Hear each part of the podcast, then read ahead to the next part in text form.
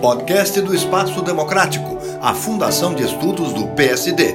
Hoje com o economista Roberto Macedo. Reportagem do jornal Valor no dia 10 de maio último veio com o título Brasil lidera a exportação de atleta de futebol. Poucos, vírgula, poucos têm passe alto.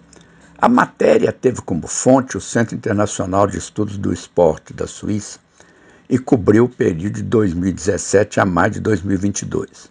Começando com o estoque de 2017, juntando os que se foram depois, o Brasil exportão, exportou para times estrangeiros 1.219 jogadores.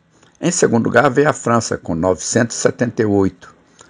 Em terceiro, a Argentina com 815, a Inglaterra com 525, seguindo-se a Alemanha, Colômbia, Espanha e Croácia com números em torno de 400 e Sérvia e Holanda com perto de 300.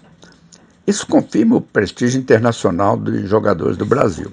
Em contrapartida, percebo, virou moda importar técnicos portugueses aqui no Brasil, o que sugere que nosso maior problema está em arrumar os times, como aconteceu com o Flamengo e o Palmeiras.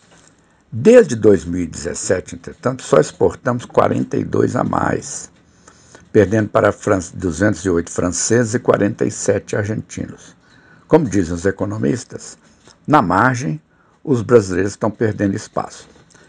Em termos de valor individual, também perdemos, pois em primeiro lugar está o francês Mbappé, Mbappé do PSG, em segundo o norueguês Haaland, em terceiro, o brasileiro Vinícius, do Real Madrid.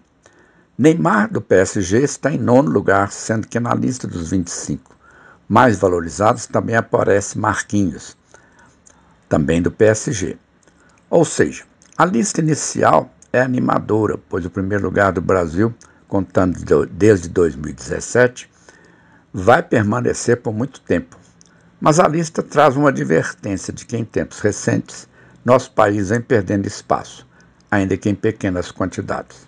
Roberto Macedo, para a Fundação Espaço Democrático do PSD.